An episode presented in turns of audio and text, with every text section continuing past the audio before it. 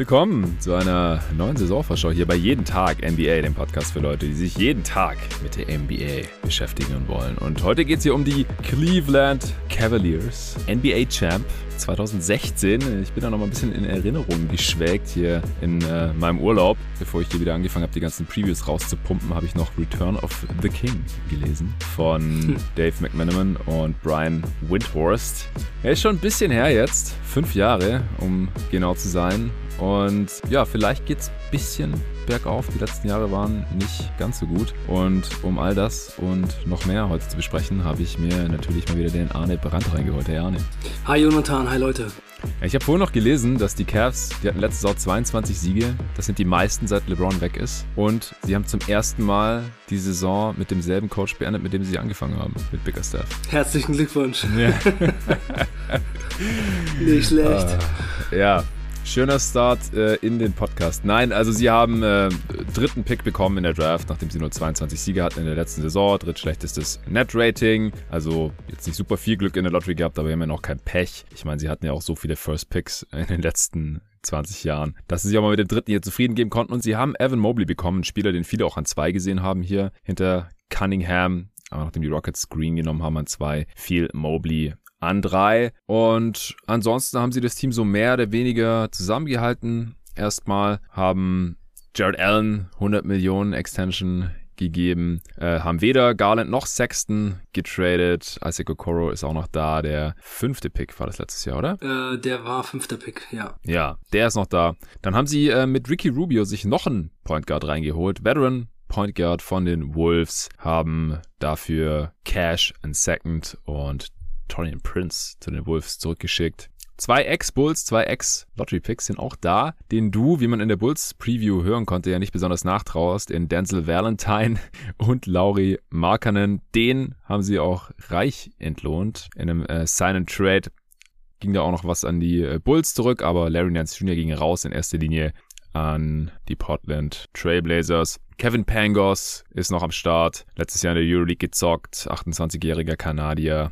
Ja, und das sind die Cleveland Cavaliers 2021-22. Arne, was hältst du von dem Team? Ja. Wir, wir haben jetzt hier schon äh, mehrere Jahre in Folge die Ehre gehabt, dieses Team zu besprechen. Ja, es wird nicht besser. Ich finde das Team wirklich so ein bisschen fürchterlich, muss ich sagen. Oh, echt so schlimm? Also, ja, Markan und Valentine sind genau die richtigen Spieler, die von den Bulls zu den Cavs gehen könnten. Nee, ich, es, es gibt nicht viel, was mir an diesem Team gefällt, ganz ehrlich. Also, also ich finde find ich's nicht. Also da, da muss ich gerade mal reingrätschen, bevor hier jetzt der letzte ja. Cavs-Fan auch schon abgeschaltet hat. Äh, also ich finde es ich find's schon besser als die letzten Jahre, muss ich ehrlich sagen. Ja, ja. Also ich finde, ich finde Mobley ist äh, sehr interessant, gefällt mir ja. gut, aber da haben sie halt jetzt auf der Position Allen mit 100 Millionen. Also ich finde jetzt allein schon, wie sie in den äh, Preseason Games gestartet sind mit Mobley und Allen in der Starting Five und dann haben sie von der Bank als Big Man Law von Markern. Das ist ein ziemlich schlechter Fit. Also ich finde beide Kombinationen nicht so gut, aber natürlich will man Mobley in die Starting Five packen als dritten Pick und Allen hat 100 Millionen bekommen. Den kann man auch nicht von der Bank bringen, aber ich finde, sie passen einfach gar nicht zusammen. Dann haben sie auf den Guard-Positionen Garland und Sex Sexton, die auch nicht gut zusammenpassen, was man jetzt auch schon gesehen hat. Hm. Und in der Mitte haben sie Okoro, der auch jetzt nicht so eine dolle Rookie-Season gespielt hat und einfach kein besonders guter Schütze ist. Und man würde sich ja wenigstens wünschen, wenn man eine Starting Five hat, wo zwei Bigs spielen, die nicht werfen können, dass man auf den anderen Positionen wenigstens ganz gute Schützen hat. Und das bringt Okoro halt leider bisher auch nicht. Also ich finde, insgesamt passt das alles nicht so besonders gut zusammen. Ja, die Fits, die sind nicht so toll. Das stimmt allerdings. Äh, ich finde aber Isaac Okoro nach wie vor ganz interessant. Hat jetzt keine Bäume ausgerissen in seiner Rookie-Saison, aber ich finde, er hat da schon äh, ganz interessante Ansätze gezeigt. Ja, die Garland, Sexton und ich werde jetzt nicht diesen sehr weirden Spitznamen, den jeder bei der Gelegenheit sagt, hier in den Pott reinpacken. Der hat Pottverbot. Garland und Sexton muss früher oder später höchstwahrscheinlich irgendwie aufgebrochen werden. Also das ist einfach, hat keine Zukunft. Sexton haben sie anscheinend auch angeboten in der Offseason, hat man so Gerüchte gehört. Mhm. Aber offensichtlich haben sie nicht das Angebot bekommen, das sie gerne gehabt hätten. Und ich finde es nicht so tragisch, dass Evan Mobley jetzt erstmal auf der 4 startet. Klar, also offensiv ist es echt nicht gut, weil Mobley noch keinen besonders guten Wurf hat. Jared Allen hat gar keinen. Okoro hat auch keinen guten für seine Position. Das ist schon übel heutzutage im, im Frontcourt. So vor 15, 20 Jahren wäre das alles völlig normal gewesen. Aber heutzutage macht man sich das Leben da schon sehr, sehr schwer. Aber da finde ich dann halt auch, dass das Signing oder das Sign-Trade für Markenen schon Sinn ergibt. Dass man die jetzt alle drei nebeneinander sieht, das hätte ich jetzt auch nicht unbedingt gedacht, wie es in der Preseason teilweise schon war. Dann mit Markenen de facto auf der 3. Also das ist ja defensiv auch echt übel dann. Aber äh, die Cavs hatten letztes Jahr ein riesiges Shooting-Problem, schlechteste Dreiquote der Liga, eine der ja. wenigsten, niedrigsten Dreierraten. Und hier in der Starting Five oder im Frontcourt sieht es jetzt halt noch schlimmer aus eigentlich als vorher. Und da passt halt in Markinen dann rein als Stretch Big, kann man ihn Stretch Big nennen. Es ist halt wahrscheinlich nie der einzige Big auf dem Feld. Selbst wenn er daneben Mobley steht, das gefällt mir defensiv dann eigentlich ganz gut wahrscheinlich. Gerade die Kombi, also die Starting-Kombi und die Bench-Kombi der Bigs, die ist halt kacke, weil Love und Markkanen ja. kriegen nix verteidigt. Das ist nur Offense, Shooting, klar. Und keine Defense. Und die Starter Allen und Mobley haben halt defensiv passt es ganz gut, aber offensiv halt überhaupt nicht. Außer wenn Evan Mobley dann ins Pick and Roll läuft mit Jared Allen oder so. das könnte vielleicht mal passieren, aber ich stimme schon zu. Also fit ist übel, aber ich finde, wie gesagt, da sind interessante Spiele mit bei und allein durch Evan Mobley. Ich meine, manche sehen ihn als talentiertesten Spieler dieser Draft an und allein dadurch wird es schon interessanter und besser und Markenen macht da auch irgendwie Sinn, aber halt nur dann in den richtigen Lineups. Ja, das denke ich halt auch. Also ich denke auch, dass man insgesamt schon was formen kann, auch so über das Spiel gesehen, was dann doch besser passt. Aber gerade so dieses Allen und Mobley zusammen in der Starting Five führt doch schon zu vielen Problemen. Also ich finde zum Beispiel, wenn man jetzt Markan einfach mal in die Starting Five packen würde, neben Allen und dann eben Mobley und Love von der Bank zum Beispiel oder eben andersrum, dann ja. würde das schon besser aussehen. Und äh, ich finde auch, dass Ricky Rubio eine ganz sinnvolle Verpflichtung ist für dieses Team, denn ich glaube, er kann schon einige Dinge dann auch so ein bisschen ausgleichen vielleicht. Und auch ja. dieser Veteran Leadership, der tut dem Team sicherlich richtig gut. Und da bin ich auch mal gespannt, wie seine Rolle so wird. Letzte Saison bei Minnesota hat er eine ziemlich schlechte Saison gespielt. Das war auf jeden Fall die schlechteste seiner Karriere bisher. Aber wenn er so ein bisschen an seine Phoenix-Saison anknüpfen kann vor mhm. zwei Jahren, dann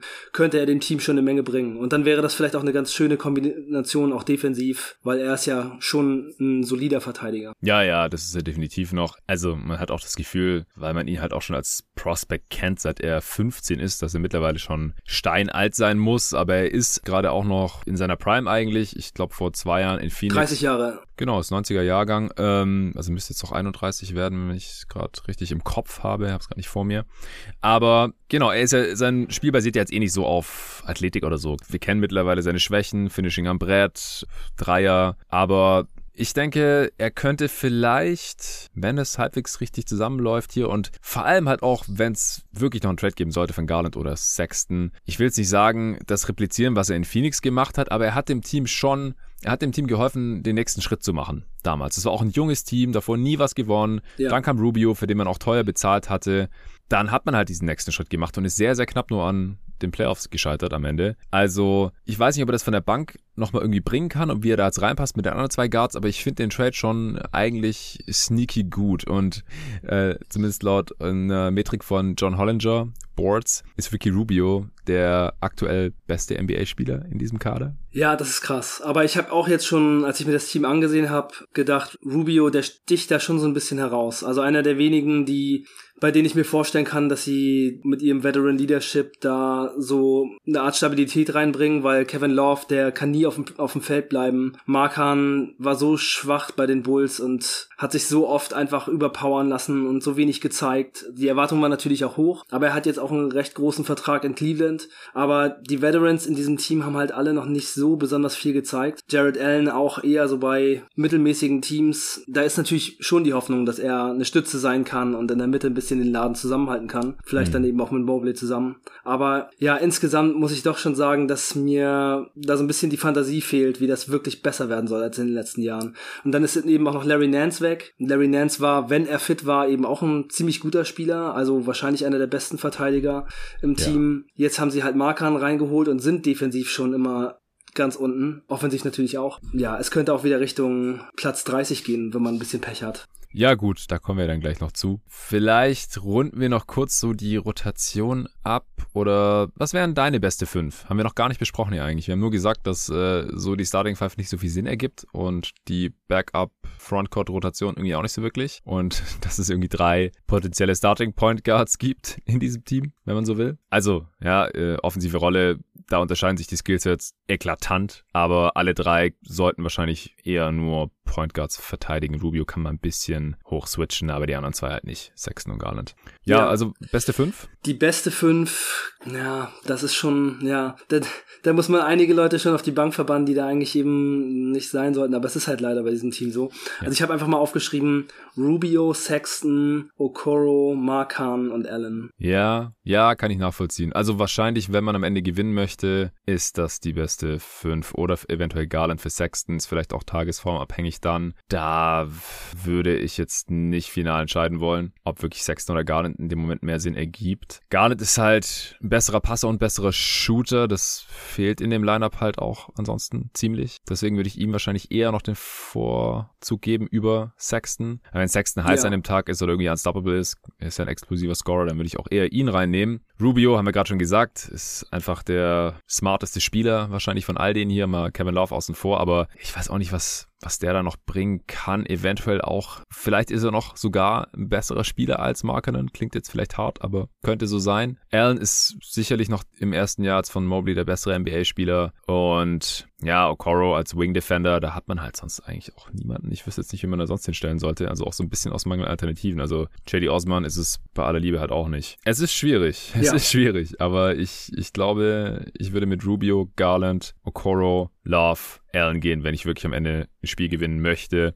Die Frage ist, wie oft sehen wir das bei den Cavs und wie oft nehmen die dann halt auch wirklich einen von Sexton und Garland runter, eventuell Markenen runter, wenn äh, man Lauf drauf hätte jetzt anstattdessen und will man nicht Mobley da auch schon ein paar Raps geben? Also die ja. interessanteste 5 sieht auf jeden Fall anders aus. Ja, und die Cavs wollen gewinnen. Also das ist jetzt kein Team, das vorhat, noch ein paar Jahre irgendwie auf Draftpicks zu gehen oder zu tanken oder so. Die wollen schon gewinnen und da ist auch schon so ein gewisser Druck zu gewinnen auch, auch da vom Front Office. Also ja, Newsflash, sorry, das, das wird ja diese Saison noch nicht wirklich was und ich hoffe, dass sie das dann auch früher oder später auch realisieren. Also ganz ehrlich, wir kommen gleich zu den Predictions, aber da müsst ihr ja echt im absoluten Best Case oder so, ähm, nach 50, 60 Spielen müssten sie dann noch irgendwie ums Play-In voll im Rennen sein, damit man dann auch noch, selbst die letzten 20, äh, 30 Spiele, immer noch die, immer die besten fünf am Ende im vierten Viertel oder so drauf haut. Also das, das sehe ich halt einfach irgendwie nicht. Ich habe es auch schon ein paar Mal im Potti gesagt, ich sehe gar nicht, woher dieser Druck kommen soll. Wer macht denn diesen Druck? Ja, ja letzte Saison sind sie mit 10 Siegen und 11 Niederlagen in die Saison gestartet. Ja, und in der Vorsaison unter Beeline doch auch schon. Da waren sie doch auch schon so gut ja. am Anfang. Da waren sie, glaube ich, 4 und 4 ja, oder so. Ja, und dann letzte Saison 12 zu 39 gefinisht. Also fast gar nichts mehr gewonnen. Ja, also ja. Mobley könnte der nächste Star dieses Teams sein. Bei allen anderen sehe ich es nicht so wirklich. So richtiger Star halt, also Abo, All-Star, All-NBA-Potenzial und so weiter. Aber der ist jetzt halt 19 Jahre alt. Da gewinnt man halt einfach wahrscheinlich noch nicht so besonders viel. Kann ich, kann ich mir gerade nicht vorstellen. Und dann würde ich halt dafür plädieren, dass man halt die, ja, interessantesten Lineups, wenn man es so nennen will, eher mehr spielen lässt. Also Mobley auf der 5 dann auf jeden Fall, der braucht da seine Raps. Ich weiß jetzt nicht, wie gesagt, ob man da Jared Allen mit seinen 20 Millionen pro Jahr besonders viel auf die Bank setzen wird, aber früher oder später sollte man es halt auf jeden Fall ausprobieren. Dann Markenen daneben, der für Spacing sorgt und dann halt wahrscheinlich Garland, Sexton und Okoro daneben. Das würde ich gerne öfter sehen, aber wie oft wir das tatsächlich sehen, das ist wirklich fraglich. Also man wird es sicherlich schon jedes Spiel sehen, aber wie viele Minuten ist dann wahrscheinlich fraglich. Ja, läuft hier jemand Gefahr, zu wenig oder zu viele Minuten zu sehen? Ja, also zu vier Minuten vielleicht einfach Jared Allen, weil er eigentlich so ein bisschen den Spot vom vielversprechendsten Spieler hat. Also wenn es dazu führt, dass Mobley ein bisschen zu wenig spielt oder die beiden nebeneinander nicht so gut aussehen. Aber ansonsten denke ich, dass hier alle so auf, auf die Minuten kommen, die sie verdienen. Was hältst du von Mobley? Ich glaube, ich habe noch gar nicht wirklich viel davon gehört von dir. Ja, ich finde ihn schon sehr, sehr interessant. Also Kevin Garnett ist so vom Körper her so der junge Kevin Garnett, als er aus der Highschool kam, mm. denke ich so so ein bisschen die Comp, die ich da so sehe. Da flasht immer so das Timberwolves-Trikot mal durch. der hat echt lange Arme und defensiv ist da echt alles vorstellbar. Also das ist schon eine krasse Kombination aus Agilität und Länge. Gefällt mir echt gut. Und offensiv hat er natürlich auch eine Menge anzubieten. Schon so ein bisschen Wurf und ein paar Bewegungen, ein bisschen Dribbling auch, ganz gutes Passing-Game. Also das könnte echt ein kompletter Spieler werden. Und dann bin ich mal gespannt. Aber das wird noch ein paar Jahre dauern und bis dahin muss er sich halt hier mit diesem Roster erstmal gut entwickeln auch, was ja auch nicht immer gesagt ist. Ne? Wenn man jetzt in so eine Situation kommt wie er mit 19 Jahren, wo das alles nicht so richtig passt und man nur auf die Mütze bekommt und vielleicht diese Saison schon einen neuen Trainer und einen neuen GM bekommt, dann hoffe ich mal, dass ihm das nicht so sehr schadet und dass es trotzdem irgendwie einen positiven Verlauf nimmt und mhm. er einfach das Potenzial, das er hat, auch ausschöpfen kann. Ja, Chris Bosch ist auch noch so ein Vergleich, der da immer so in den Raum geworfen wird. Den finde ich nicht so super passend, weil Chris Bosch hat nie so viel mit dem Ball in der Hand gemacht. Also ich kann mich nicht erinnern, dass Chris Bosch in Toronto irgendwie mal ein Pick and Roll gelaufen wäre als Ballhändler. Und das haben wir von Mobley jetzt halt schon gesehen in der Preseason. Also es ist auch ein bisschen ja. eine andere Zeit und so, aber ich finde den Vergleich nicht so super passend. KG ist natürlich, ja, also ne, All-Timer und so.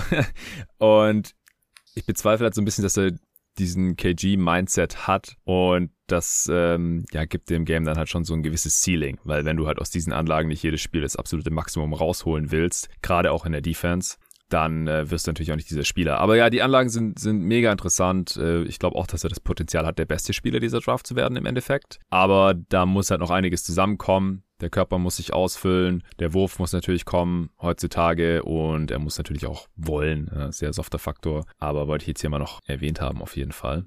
Wo hättest du ihn denn gehabt? Also wenn äh, jetzt man die Draft so sieht, wie sie abgelaufen ist, wäre an drei Mobley bei dir auch gekommen oder schon ja, früher? Ja. Äh, ich habe mein Draftboard so oft umgestellt, dass ich gerade spontan nicht mehr sagen kann, ob ich ihn auf zwei oder drei hatte. Das äh, dauert aber nur eine Sekunde, weil ich habe das natürlich hier noch irgendwo.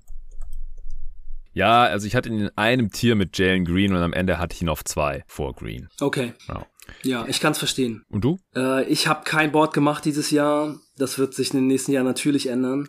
ähm. Hattest du eine Meinung? Hättest du eine Meinung gehabt? Oder bei den Rockets zum Beispiel, hättest du, würdest du sagen, die hätten lieber Mobley nehmen sollen? Mm, also ich fand das schon eine sehr schwierige Entscheidung. Ja, ist mega ich finde, schwer. Also. Ja, ich finde, ähm, Green und ihn sehr interessant. Ich glaube, ich hätte mich für Green entschieden und ihn dann auch an drei gehabt. Aber jetzt nach der Preseason muss ich sagen, dass Scotty Barnes mir auch echt viel besser gefällt, als ich das vorher gedacht hatte. Mhm. Also ich glaube, der wird auch ein sehr, sehr guter NBA-Spieler, aber trotzdem wäre es wahrscheinlich so Green auf zwei, Mobley auf drei und dann Barnes. Ja, also, sind halt so unterschiedliche Spieletypen, Green und Mobley. Ich finde das dann extrem schwer zu vergleichen. Bei Jalen Green sieht man natürlich viel eher, dass er halt diese explosive, athletische Shooting Guard sein kann. Ja, solche Spieletypen sehen wir halt oft in, in All-NBA-Teams. Und bei Evan Mobley ist es halt eher so, ja, kann das halt in diese Garnett-Richtung gehen oder ja, halt einfach super versatiler äh, Impact, Defender und in der Offense halt kann er auch sehr viel. Vielleicht niemand, der 30 Punkte pro Spiel macht, wie jetzt Green oder so, eventuell mal. Aber halt trotzdem mit riesigem Impact. Also es ist echt extrem schwer zu vergleichen. Im Endeffekt habe ich halt mich für Mobley entschieden, weil er halt eventuell ein Two-Way-Impact-Player sein kann und Green eher nicht. Ja,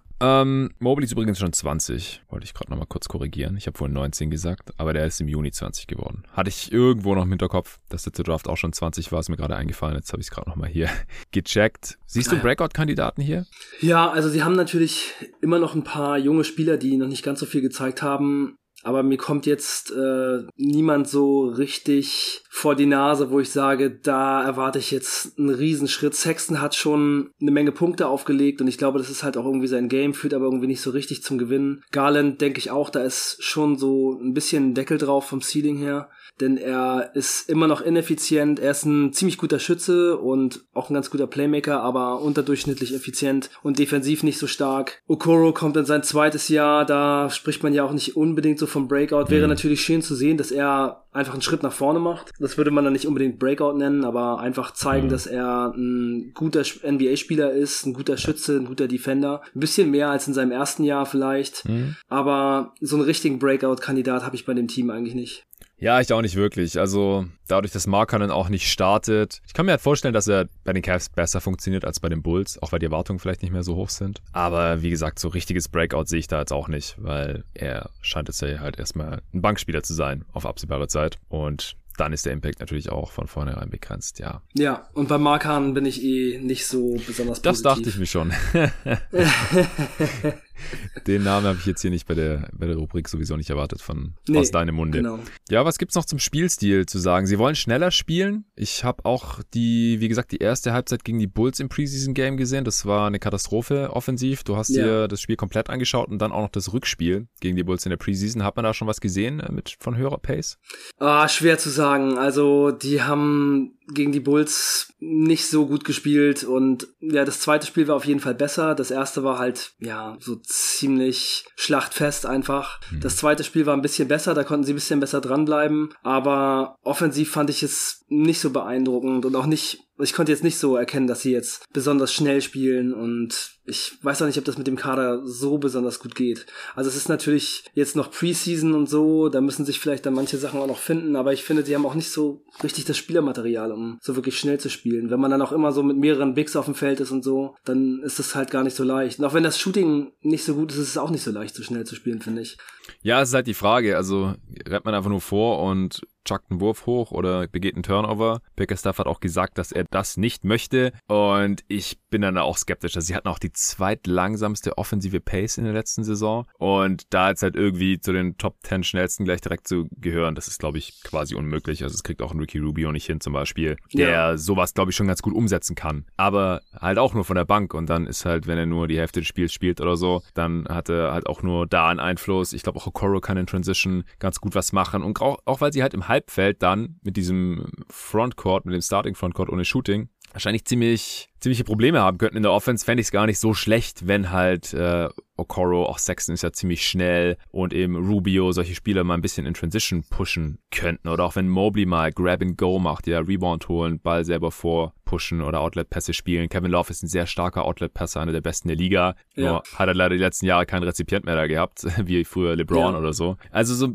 ist schon irgendwie was möglich, aber dass sie jetzt eine überdurchschnittlich schnelle Pace spielen, das sehe ich jetzt auch nicht so unbedingt kommen, glaube ich. Ja, es waren halt schon Situationen da, wo dann mal so ein Pass nach vorne kam und dann hat Rubio zum Beispiel mal einen Dreier im Fastbreak genommen und den getroffen oder mhm. Shidi Osman hat mal einen langen Pass gekriegt und den dann reingemacht und so. Ja, aber, der kann es auch. Mhm. Ja, genau. Aber es waren nicht so Situationen da, wo ich dachte, oh, die Cleveland Cavaliers spielen jetzt aber super schnell und äh, schließen immer schnell ab und so. Mhm. War, war nicht unbedingt so. Aber die Bulls haben einfach auch relativ gut verteidigt, das muss man schon sagen. den musst du jetzt noch runterbringen. ist, ist, ist schon klar. Hat der nicht gereicht, unsere Bulls Preview. Die war ja auch nicht so lang. äh, ja, ist dir noch irgendwas aufgefallen vom, vom Spielstil oder irgendwas, was du erwartest in der kommenden Saison? Offensiv oder defensiv? Ja, also defensiv ähm, habe ich jetzt gesehen, dass Allen auf jeden Fall droppt und dass Mobley schon ein bisschen auch so an der Dreierlinie verteidigen kann. Mhm. Der, der ist halt mobil, das, das fällt schon auf und auch, dass Mobley einfach mit seinen langen Armen schon ziemlich viele Leute überrascht. Also der hat einige Leute echt äh, so kalt erwischt. Mhm. Teilweise so Helpside-Blocks, aber auch direkt, wenn, wenn er, wenn jemand ihn mal so ein bisschen versucht hat zu attackieren, ist er davor geblieben und hat geblockt. Also Mobley hat mir schon defensiv eigentlich so mit am besten gefallen. Mhm. Und offensiv, ja, da ist es halt so ein bisschen sch schwierig einfach. Also ich finde, es zeigen die Zahlen ja auch. Also zum Beispiel die Offense mit Garland und Sexton, die ist immer, immer schwach. Und ich finde, man, man, man sieht es eben auch teilweise. Also Garland hat wenig Akzente gesetzt, wenig gezeigt, wenig das Spiel gelenkt und geleitet. Ja, es war, wirkte alles so ein bisschen, einfach so ein bisschen fahrig, wenig abwechslungsreich. Mhm. Ja, so Dribble-Handoffs und keiner kommt so richtig durch. Viele Turnover. Ja, also ich meine, das ist jetzt Preseason und es war halt wirklich eins von den Spielen, war halt ein kompletter Blowout. Da kann man jetzt auch nicht so viel rausziehen, würde nee, ich nee. sagen. Das ist schon schwierig, aber das ist halt das, was ich so gesehen habe. Also so viele positive Sachen konnte ich jetzt nicht erkennen. Ja, man darf sich auch nichts vormachen. Also wie gesagt, personell hat sich jetzt nicht so viel getan. Rubio hilft der Offense im Schnitt normalerweise, wenn er die entsprechende Rolle bekommt. Markenen sollte der Offense helfen, weil sonst ist es einfach Quatsch, ihm 68 Millionen zu geben. Mhm. Mobley, vielleicht als Rookie noch nicht, ja, aber unterm Strich sollte man vielleicht ein bisschen besser werden offensiv. Auch eine komplette Saison dann äh, mit Allen, der auch im Pick and Roll so ein bisschen vertikales Spacing liefert, da ein bisschen Gravity haben sollte. Aber man hatte halt die drittschlechteste Offense letzte Saison. Also wahrscheinlich äh, so super hoch hinaus wird es da nicht gehen können und defensiv haben wir jetzt ja auch schon drüber gesprochen, wie es in manchen Kombinationen dann, dann schwierig ist mit den äh, zwei kleinen Guards und dann Markenen und Love oder dann am besten irgendwie noch nebeneinander. Man hatte die sechs schlechteste Defense. Sprechen wir doch direkt mal über den Best Case. Ja, sind wir mal optimistisch. Was kann da passieren und wo landet man damit? Bei wie viel Siegen? Und, und kommt man dann ins Play-In? Ist es schaffbar? deiner Meinung nach? Nee, ich glaube nicht. Also ich habe Best Case 28 Siege. Ich habe halt die Eastern Conference noch nicht so komplett durchgerankt mit Siegen, wie du es gemacht hast. Deswegen sag du doch mal, wo 28 äh, bei dir so ungefähr liegen würden. Das wäre der drittletzte Platz. Mm, das habe ich als Best Case. Also ich bin wirklich nicht so positiv, ja. was dieses Team angeht. Ja, äh, Magic sind schlechter. Also ganz klar, Pistons haben wir beide besprochen. Die hatten mm. wir, ich glaube, am Ende beide bei 26 oder 25 und 26, irgendwie sowas. Mhm, ja, 26 Cavs, ich, ja, ich glaube, wir waren uns am Ende einig. Und die Cavs wären dann jetzt in deinem Best Case halt zwei Siege drüber. Und alles andere, was dann noch kommt, die Previews sind auch schon alle draußen, die Raptors, Wizards, Knicks und noch einige andere Teams, so, die sind alle deutlich drüber, denke ich. Also die Raptors, die könnten auch in den Tank gehen, dann kommen die da vielleicht noch irgendwie in die 20er runter, habe ich ja mit Tobi auch schon alles besprochen, falls sie Siakam traden oder so. Aber ja, ich denke auch im Best Case wird man vielleicht das viertschlechteste Team im Osten oder ja, im Best Case fällt noch irgendeins runter. Die Wizards haben die Seuche oder so oder bei den Hornets verletzt sich Lamello Ball wieder länger äh, die wir auch noch zusammen hier besprechen werden. Das kann schon irgendwie passieren, dass man vielleicht äh, das fünftschlechteste Team im Osten nur wird, aber auch dann bist du ja noch nicht im Play-In. Dann bist du auf Platz 11. Also ich glaube auch im Best Case, selbst im Best Case wird es nichts mit dem Play-In. Das kann ich mir eigentlich auch nicht vorstellen. Gerade auch, weil halt ja. so ein klarer Plusspieler an der an beiden Enden des Feldes hilft, in Larry Nance, der fehlt jetzt halt. Also ich glaube einfach, dass Larry Nance einen deutlich besseren Impact auf ein Basketballspiel haben kann in dieser Saison noch als ein Laurie Markkinen. Das denke ich auch. Ja, bei Markern, da fragt man sich halt immer, wo der Impact herkommen soll, weil das Einzige, was er eigentlich richtig gut macht, ist halt Schießen. Aber er gibt einem im Spiel halt ansonsten fast nichts. Und defensiv ist er auch nicht gut. Ja, deswegen, letzte Saison waren die Expected Wins auf 82 Spiele bezogen 20. Und der ja. Best Case mit 28 wären 8 mehr. Mhm. Und ich finde den Kader eigentlich nicht besser. Von ja. daher, ich sehe, ich, also Best Case 28, das wäre schon eine coole Leistung für dieses Team. Ganz ehrlich. Ja, ich finde ihn ein bisschen besser. Ich würde sagen, im Best Case wären es 30. Vor allem, wenn man das wirklich durchzieht bis Spiel 70 oder so. Wir wollen so viel gewinnen wie möglich. Wir tanken auf gar keinen Fall. Kevin Love spielt und wird nicht rausgekauft. Getradet, glaube ich, eh nicht. Und Rubio spielt und dann kann man vielleicht irgendwie eine 3 vorne haben am Ende der Saison im allerbesten Fall. Aber ja, höher hinaus sehe ich es für dieses Team jetzt leider auch nicht. Das wären dann 10 Siege mehr als in der letzten Saison laut Netrating drin gewesen wären. Ja, Worst Case, was passiert da, Arne? Ja, im Worst Case, da läuft's wieder schlecht und man sagt sich dann einfach irgendwann, wir brauchen noch mehr Talent und mehr Picks und dann ist es nicht schwer mit diesem Kader nicht mehr so viel zu gewinnen. Das hat man ja in der letzten Saison auch schon gesehen. Und ich habe als Worst Case 18 aufgeschrieben. Wie gesagt, Expected Wins war 20, so wie es letzte Saison lief. Und ich denke 18, das ist dann schon realistisch, denn also viel schlechter sollte man wahrscheinlich mit diesem Kader dann auch nicht sein.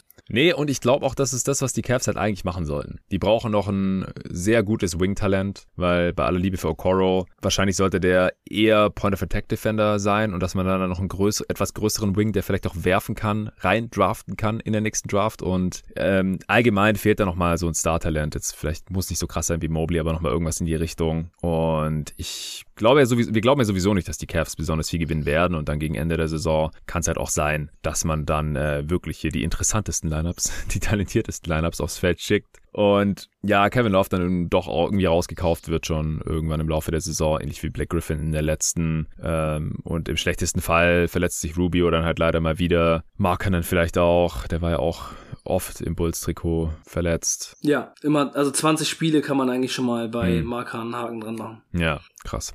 Ja, dann glaube ich auch, dann, dann wird es auf jeden Fall nicht besser als letzte Saison, sondern sogar noch ein bisschen schlechter und dann kann es denke ich, leider auch unter 20 werden. Ich sag jetzt mal 19. Du hast 18 gesagt, oder? Ja, 18, genau. Ja, gut, das ist ja echt im, im Gleichschritt hier. Dann äh, bin ich gespannt auf die Prediction, die Over-Underline liegt bei den Cleveland Cavaliers bei 26,5, also ganz schön hoch. Fast schon dein, fast schon dein Best Case. ja, ganz schön hoch die Line, finde ich. Ja, also mein Realistic Case ist 23 Siege. Puh tough, Alter, echt tough. Also ich bin bei 27, ich bin sogar over, aber ja, bitte nicht drauf wetten. Weil ich halt glaube, sie wollen durchziehen. Also ich würde sie nicht raten, aber ich glaube, die wollen das. Und ich glaube auch, dass man besser ist als letzte Saison mit diesem Team. Dann landet man aus meiner Sicht halt irgendwo im hohen 20er-Bereich. So ähnlich wie die Pistons halt. Ja, bei mir sind es halt 27. Wäre leicht over, aber ich finde die Line eigentlich ganz gut gewählt im Gegensatz zu dir. Okay, ja. Also ich würde auch noch dazu sagen, dass Bickerstaff und Altman wahrscheinlich es schwer haben werden, die Saison zu überstehen. Beide. Ja, meinst du? Mm, ich glaube schon. Weißt du die Verträge von denen, wie lange die noch gehen? Ich kann es dir nicht genau sagen. Spielt ja, spielt ja schon immer eine Rolle, gerade bei so kleineren Franchises, wie lange die die da noch bezahlen müssen. Wobei Dan Gilbert hat schon viele Coaches bezahlt. Das habe ich jetzt auch gerade noch mal in dem Buch gelesen. Ich glaube 2016 hat er drei Coaches gleichzeitig gezahlt. ja, ich glaube Mike Brown hat noch Kohle bekommen und dann natürlich David Blatt und natürlich Tai Lu. Also drei Headcoaches mhm. gleichzeitig gezahlt. Ja, könnte sein. Ja, ich, ich weiß halt nicht, ob der Druck wirklich intern entsteht, weil wenn der nicht da ist, dann, äh, wie gesagt, die sollen dann froh sein, dass sie nochmal einen hohen Pick bekommen und Mobley am Ende ganz viel machen darf und sie Garland und Sexton nochmal evaluieren und vielleicht wird ja auch einer von den beiden dann getradet, endlich mal zur Trade Deadline. Ich, also, das, das müssen sie früher oder später auflösen. Das hat äh, vor allem defensiv keine Zukunft. Offensiv bisher funktioniert es auch überhaupt nicht so. Viel länger braucht man da dann, glaube ich, gar nicht mehr warten, weil äh, Sexton wird ja dann auch Free Agent nächsten Sommer, ja. restricted. Also will man ihn dann auch noch bezahlen und dann, oder seinen traden? Also ich finde, der sollte eigentlich vor der Trade Deadline dann weggehen ja. zu einem Team, das entweder nächstes Jahr kein Cap Space hat oder halt seine Matching Rights schon haben möchte. Vorzeitige Verlängerung wird es jetzt, glaube ich, nicht geben. Ist ja auch noch möglich aktuell. Also das, das wird früher oder später hier aufgelöst werden. Da bin ich ja. mir sehr sicher. Hast du jetzt noch einen interessanten Aspekt, den wir gar nicht besprochen haben? Ja, ich wollte dich nochmal fragen, was du zu deinem Okoro auf 1 äh, Pick in deinem Board von 2020 sagst. ja, Lamello ist auf, gehört auf 1, das ist klar mittlerweile. Ja. Aber den, hat, den hatte ich aber immerhin wo, auch. Wo würdest Ja, ähm, ich weiß schon, worauf du hinaus willst. Tja, jetzt habe ich mein äh, Drafting hier gerade. Ich muss mir nochmal mein Board anschauen. Das ja. passiert sonst nicht so häufig. Also ich hatte Okoro nämlich nicht an 1, ich habe ihn nur in der Mockdraft an 1 genommen. Ah, okay. Ich dachte, er wäre auf deinem Board die, auch an 1. Für den Wolves, ja, weil wir Killian Hayes nicht zu den Wolves nehmen wollten. Äh, Killian Hayes hatte ich an 1, sieht jetzt nicht so viel besser aus. mm, ja. Aber es ist ja auch erst eine Saison gespielt. Ich meine, die Draft ist immer noch ja. nicht mal ein Jahr her, ja, darf man nicht ja, vergessen. Ja, ja. So, mein Big Board. Hayes ist an 1, Okoro ist an 2. Also ich habe da ja mal mit Torben Rookie Watch, glaube ich, gemacht und da haben wir darüber gesprochen. Da habe ich mir da sogar ein paar Notizen zu gemacht gehabt. Das war aber im Januar und dann nochmal im April. Also ich finde, defensiv ist er ziemlich genau das, was ich gedacht hätte. Wurf ist vielleicht ein bisschen schlechter als er hofft. Äh, relativ niedriges Volumen, unter 30 Prozent, aber die Freiwurfquote immerhin über 70 Prozent. Das äh, macht schon ein bisschen Hoffnung. Er hat eine super niedrige Usage. Ist für so einen jungen Rookie jetzt aber auch nicht so super ungewöhnlich, gerade weil er halt neben Garland und Sexton spielt. Also, wie gesagt, aktuell, ich hatte Lamelo Ball an drei. Der, ich hatte halt riesige Fragezeichen, haben wir letztes Jahr in der Hornets Preview ausführlich diskutiert. Die hat er mittlerweile eigentlich fast alle ausräumen können. Mittlerweile gehört der an eins. Das ist so einer der wenigen Spieler, die ich hier schon rumschieben würde auf dem Board, weil das einfach so klar ist. Wenn ich jetzt die Wahl hätte, ich würde Lamelo Ball an eins nehmen. Mhm. Aber alles dahinter, ja, finde ich jetzt noch nicht, hat sich noch nicht so viel getan. Anthony Edwards hätte ich an sieben, den würde ich jetzt ein bisschen hochschieben. Das ist klar, aber ansonsten Halliburton vielleicht noch ein bisschen hochziehen. Aber ich, ich, bei Okoro habe ich jetzt noch nicht so viel Schlechtes gesehen, dass ich sagen würde, das war jetzt völlig falsch hier an zwei. Ja, aber Okoro immer noch für Halliburton zum Beispiel? Nee, nee. Also genau, Halliburton muss hoch. Denke ich, der hat da schon genug gezeigt jetzt. Also Halliburton ist ja auch immer noch sehr jung. Und wer gefällt dir besser, Killian Hayes oder Okoro bisher? Okoro, bisher. Mhm. Aber das ist mir einfach noch zu früh, weil Hayes hat fast gar nicht ja. gespielt in der Liga bisher. Ja, ja, also, natürlich. Ja. Also die Vergangenheit hat einfach gezeigt, nach einem Jahr sollte man an seinen Draftboards noch nicht so viel ändern. Klar, man hat neue Informationen, das kann man einfließen lassen. Aber was mir neulich auch aufgefallen ist, guck dir mal die All-Rookie-Teams an. Was für Spieler da drin sind. Ja, die sind teilweise fünf Jahre später nicht mal mehr in der Liga. Weil die, die waren als Rookie ja. geil und haben dann nichts mehr gemacht danach. Also abwarten. Gerade ja, bei Spielern, Fall. die bei der Draft 19 waren. Ja. ja, es geht ja auch immer um die Möglichkeit, die man in seinem Team bekommt und so. Und das ist, geht halt nicht bei jedem gleich los. Und Okoro hat jetzt hier schon ganz gute Möglichkeiten, was zu zeigen. Und dann ist die Hoffnung, dass es nächste Saison mal so ein bisschen mehr wird. Also ich ich bin nicht so überzeugt von den Möglichkeiten, die er bisher da hatte. Eben wie gesagt, neben den beiden Guards, in einem miesen Team, miese Offense und so. Aber ja, warten wir mal ab. Ja, ja, es ist auf jeden Fall schon schwierig, das, das stimmt. Das also gerade mit, den, mit dem miesen Spacing und ich meine, nicht umsonst regt Kevin Love sich immer über die nicht gespielten Pässe auf von den Guards. Auch das. Ja. Es ist halt schon so ein bisschen, äh, ja, nicht das, nicht das cleverste äh, Guard-Play, was man je gesehen hat. Yep. Bestes Asset ist einfach Mobley. Zweitbestes, der eigene Pick. Ja, ich denke, hier ist es der eigene Pick. Ja, der wird mehr Wert haben als Garland, Sexton. Schlechtester Vertrag ist es für dich Markenen mit seinen 15,7 bis 18 Millionen in den nächsten vier Jahren jeweils? Oder findest du Allen schlechter? Hm. Oder Kevin Love, ja? kriegt auch noch äh, ja. fast 60 Millionen über die nächsten beiden Jahre. Ja, doch, ich glaube, Kevin Love ist der schlechteste Vertrag. Ja, ist eigentlich untradable. Also ja. Wegen dem Volumen. Also ich glaube, als Spielertypen hätten den schon ein paar Contender noch ganz gerne drin, aber halt nicht für 31 Millionen. Also das. Nee. Ja, und er bringt ja wirklich fast nichts mehr, ne? Also entweder verletzt oder nicht besonders gut. Das hast du auch schon über Black Griffin gesagt und guck, wo er jetzt ist. Ja, aber ich will es auch von Black Griffin gerne nochmal bestätigt sehen, echt. Also es war schon viel besser und ähm, es ist auch krass, dass er sich dann halt offensichtlich für die Detroit Pistons nicht so reingehängt hat wie für die Brooklyn Nets. Aber ähm, ich würde es auch gerne schon nochmal eine Saison bestätigt sehen, dass er sich nicht verletzt und dass er weiterhin auf einem hohen Niveau spielt. Aber ich, ich war schon beeindruckt, auch wenn ein bisschen enttäuscht für die Pistons. Ja, ja, ja, verstehe ich schon. Also, dass es offensichtlich, offensichtlich äh, so quasi ein Hold-In gemacht hat. Also da war, aber eigentlich nicht da war. Ja, genau. Also da hat er auf jeden Fall nicht mit der gleichen Intensität gespielt nee, und nee. das war schon. Hatte keinen Bock, offensichtlich. Ja, genau. Kein Bock. Ja, also ich kann mir schon vorstellen, dass Blake nochmal was ähnliches zeigt. Klar, also Verletzungsrisiko ist immer da, aber er sah mir halt so fit aus, dass ich jetzt nicht denke, dass er im nächsten Jahr auf einmal total abbaut. Und bei Kevin Love denke ich halt auch, dass er à la Lamarcus Aldridge, wo wir jetzt auch erstmal sehen müssen, wo der steht nach über einem halben Jahr und Blake Griffin einem guten Team nochmal helfen könnte, von der Bank halt in begrenzter Rolle,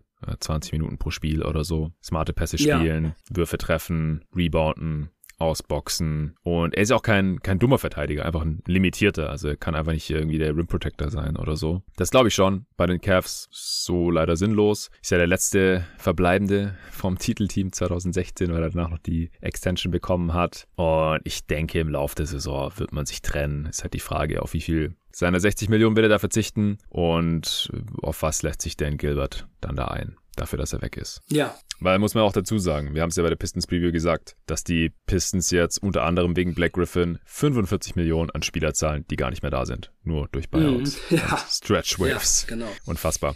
Okay, das war's zu den Cleveland Cavaliers, oder? Ja. Sehr schön. Dann äh, vielen Dank fürs Zuhören heute und natürlich auch danke, dass ihr diesen Podcast supportet, denn äh, sonst hättet ihr diese Supporter-Folge gar nicht erst hören können. Bis zur nächsten Preview. Bye.